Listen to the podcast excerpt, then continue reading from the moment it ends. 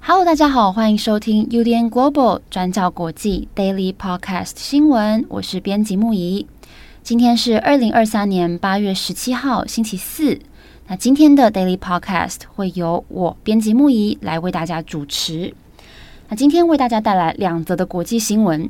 第一则，我们要来跟大家分享，在英国非常重大的一个失窃案件，就是著名的大英博物馆，他们发出了新闻稿，表示他们近期开除了一位员工。那这位员工是涉嫌窃盗以及毁损博物馆的文物，也引起了各界的震惊。那我们第一则会先来跟大家聊聊这个事件。以及大英博物馆这次是第一次有文物不见吗？那当然是否定的。那再来第二则，我们要来看厄瓜多。现在离厄瓜多的总统大选只有三天的时间了。不过最近厄瓜多非常非常的不平静。在上个星期就有一名总统候选人遇刺身亡。那接下来过了五天，又有政治人物遭到枪杀。那我们今天第二则就会来看看事件的来龙去脉，以及现在动荡不安的厄瓜多。好，那今天就是英国以及厄瓜多。我们第一则来看伦敦的大英博物馆。大英博物馆在八月十六号发出了声明，表示因为馆内有一些文物，包含黄金、珠宝。宝石等等的藏品分别被丢失、被窃盗以及被损坏，因此解雇了一名博物馆的工作人员。但是这名工作人员他是谁？那馆方并没有透露他是做什么工作，目前也不清楚。那其实他目前是还没有被逮捕的，那也不确定他是不是就是直接偷窃或是直接损毁文物的人。那有可能另有他人。那馆方目前只有说会对这名员工采取法律行动。那另外，馆内也启动了内部的紧急机制，除了要来加强安全，那也彻底的要来检讨馆内防盗以及安全的系统跟政策。那目前，伦敦警察也同步展开了侦查。那其实现在到底是哪一些具体的文物被损毁、被窃盗，馆方也都没有透露，只有说这些文物大多都是库房当中的小件收藏品。那从西元前十五世纪到近代的十九世纪都有，那有黄金珠宝，有宝石，有半宝石，还有玻璃宝石。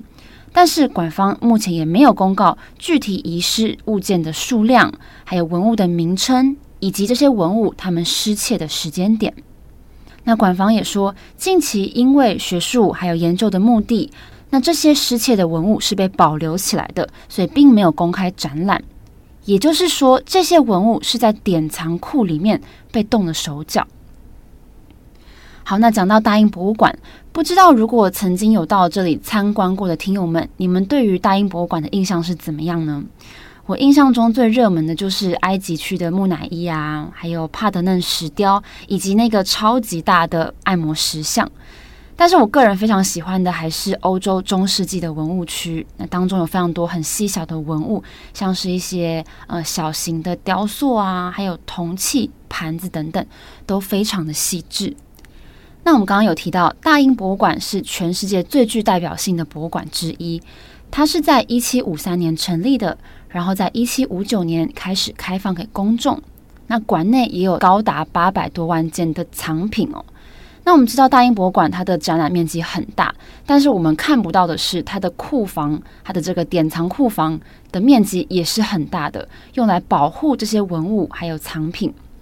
那馆内是有八百多万件的藏品，不过我们实际看得到摆在那边展出的总共只有五万多件，也就是说，实际展出的文物其实不到所有文物的百分之一。那也因此，有着这么多藏品的大英博物馆，在安全规定方面，应该是要非常非常高规格，而且戒备森严的。不过这次居然出了这么大的一个事件，也让人感到非常的意外。那大英博物馆的馆长费雪，他也在受访的时候说，这是一个很罕见而且很不寻常的事件。那他也强调说，在博物馆工作的所有同仁都非常非常重视，而且很保护所有的典藏。那费雪他也说，馆方现在正在跟外部专家来合作，希望可以全力的来追回这些不见的文物。那根据《卫报》The Guardian 的报道，这个博物馆以及负责刑事调查的警察目前也都没有公布失窃的物品、照片，或是进行任何细节上的描述。那 The Guardian 是说，因为目前应该是有掌握到物品的下落，那他们也相信可以被找回。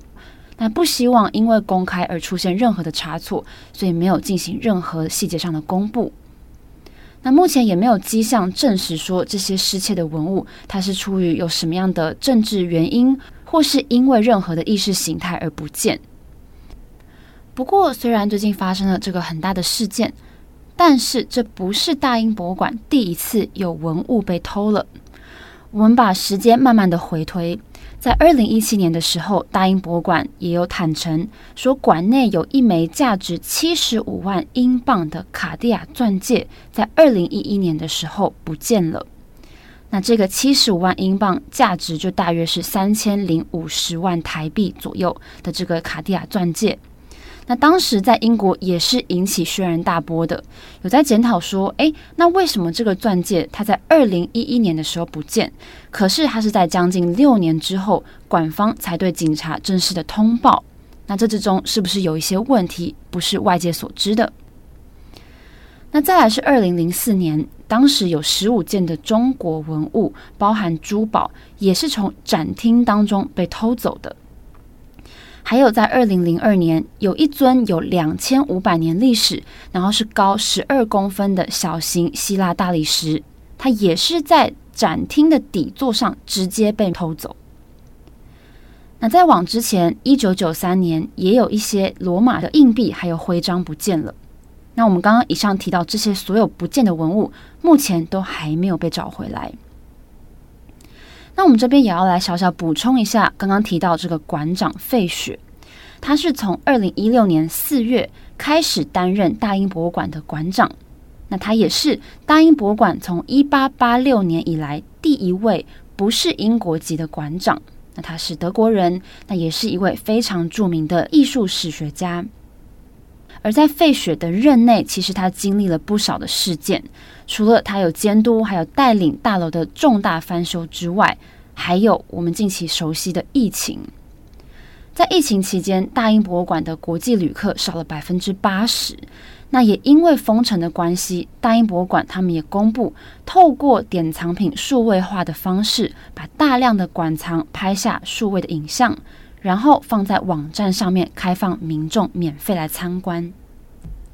那这个也是在疫情当中，英国有很多博物馆还有美术馆用的方式，就是用这样子数位化的方式来慰藉还有陪伴卡在家里面没有办法出门很长一段时间的民众。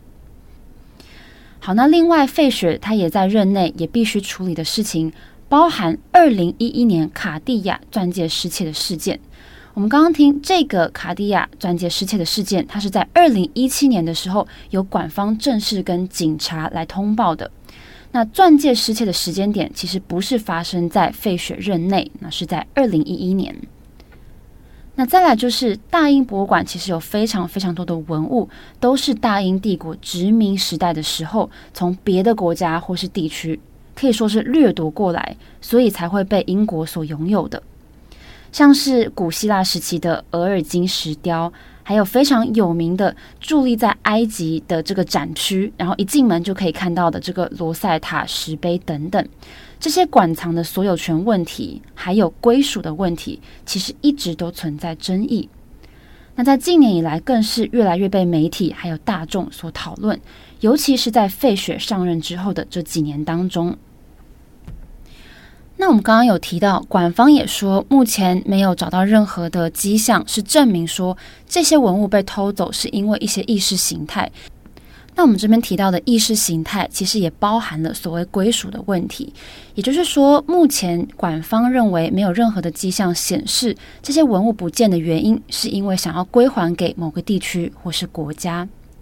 那这些就是我们想要小小补充有关费雪的背景。不过，费雪他的八年任期其实马上就要到了，在二零二四年的时候，他就即将离开馆长的职务。那有关这次失窃文物是不是能够在他的任内当中被追回，而且修复到原本的样子？那这个也是大家所关注的。那费雪他也代表博物馆为这个事件向大众致歉，他也表示说他有信心跟决心要把这个事件处理好。那目前因为警方已经展开调查了，所以馆方也说他们不会进一步发表评论。那这个就让我们想到，在二零一九年的时候，欧洲最大珠宝博物馆之一的德国德勒斯登绿冲珍宝馆，其实也是发生过珠宝失窃的问题。我们来回顾一下这个事件，在二零一九年十一月二十五号的清晨，这个绿冲珍宝馆就遭人破窗而入，企图要盗走三组十八世纪的珍贵珠宝。那这些珠宝粗估总价可能高达十亿欧元，相当于三百三十五亿台币。那这个事件也被称为是第二次世界大战以来德国最大的窃盗案。那当时大家非常紧张的原因，除了这些珠宝的价值非常非常高之外，这些绿冲珠宝在国际市场上其实转卖的风险很高。那他们就非常怕说这些小偷会因此把珠宝拆分、融化，然后再脱手卖出去，让这些无价之宝从此消失。那经过长时间的追查之后，的确有逮捕了一些嫌犯。不过，至今还是有很多的物品到现在还是下落不明的。好，那以上是有关大英博物馆文物失窃的案子。我们今天也会推出过去二十四小时来做更详细的报道。那在这之中，我们也会谈到大英博物馆的典藏库，那非常的有趣，大家也可以来参考。好，那今天的第二则呢，我们要来把焦点转向南美洲的厄瓜多。厄瓜多即将在八月二十号举行总统大选了，但是这一两个月来可以说是非常的动荡不安。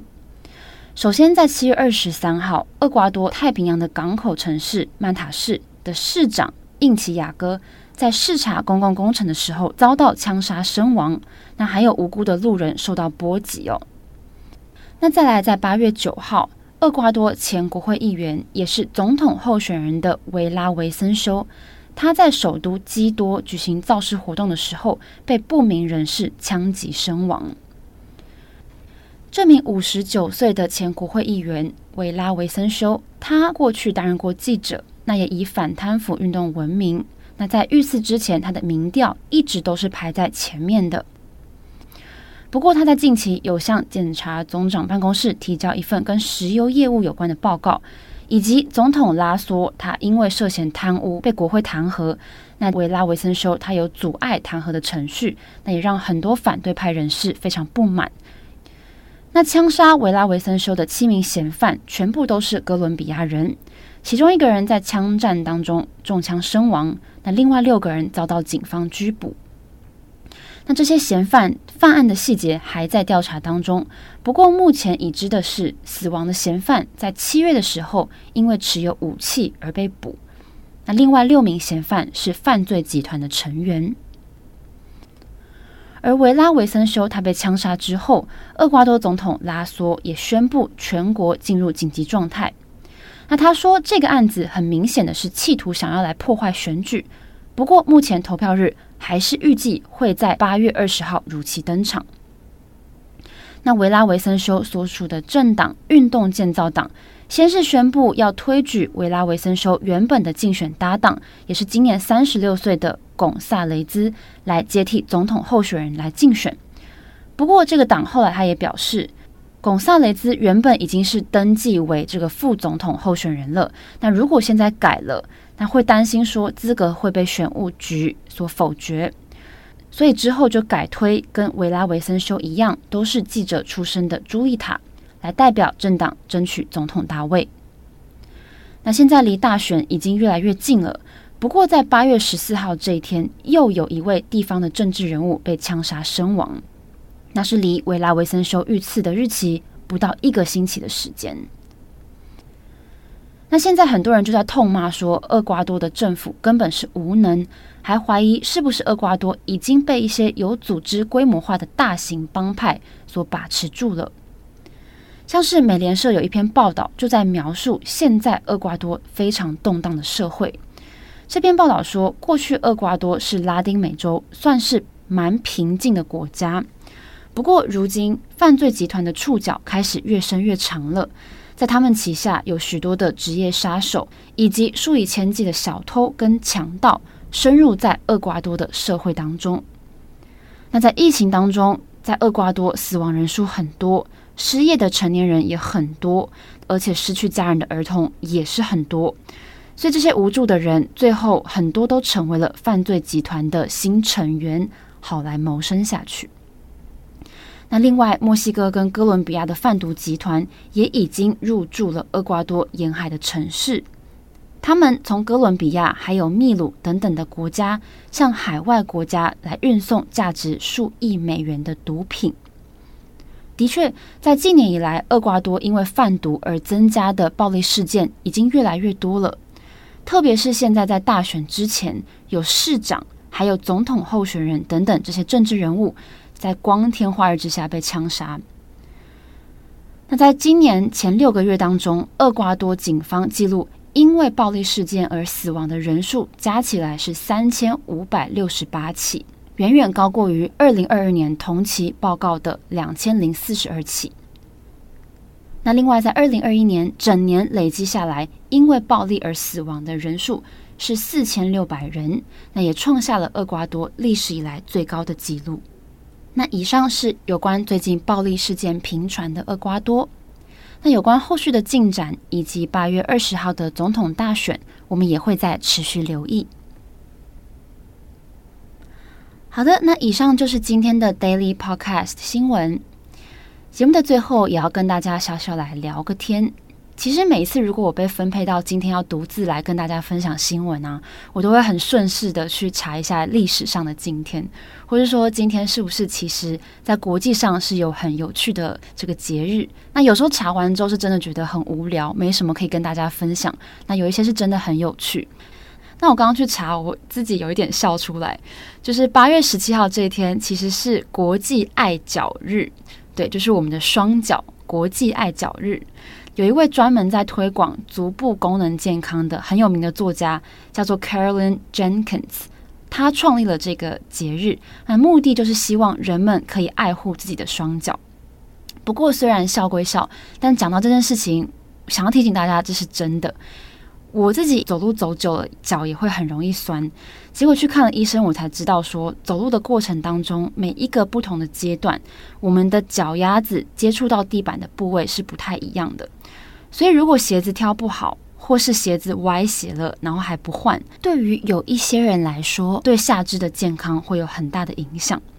所以，在这个八月十七号国际爱脚日当中，也提醒大家要记得挑选最适合自己的鞋子。来好好爱护自己的双脚哦。好，祝福大家有个美好的一天。我是编辑木仪，我们明天再见喽，拜拜。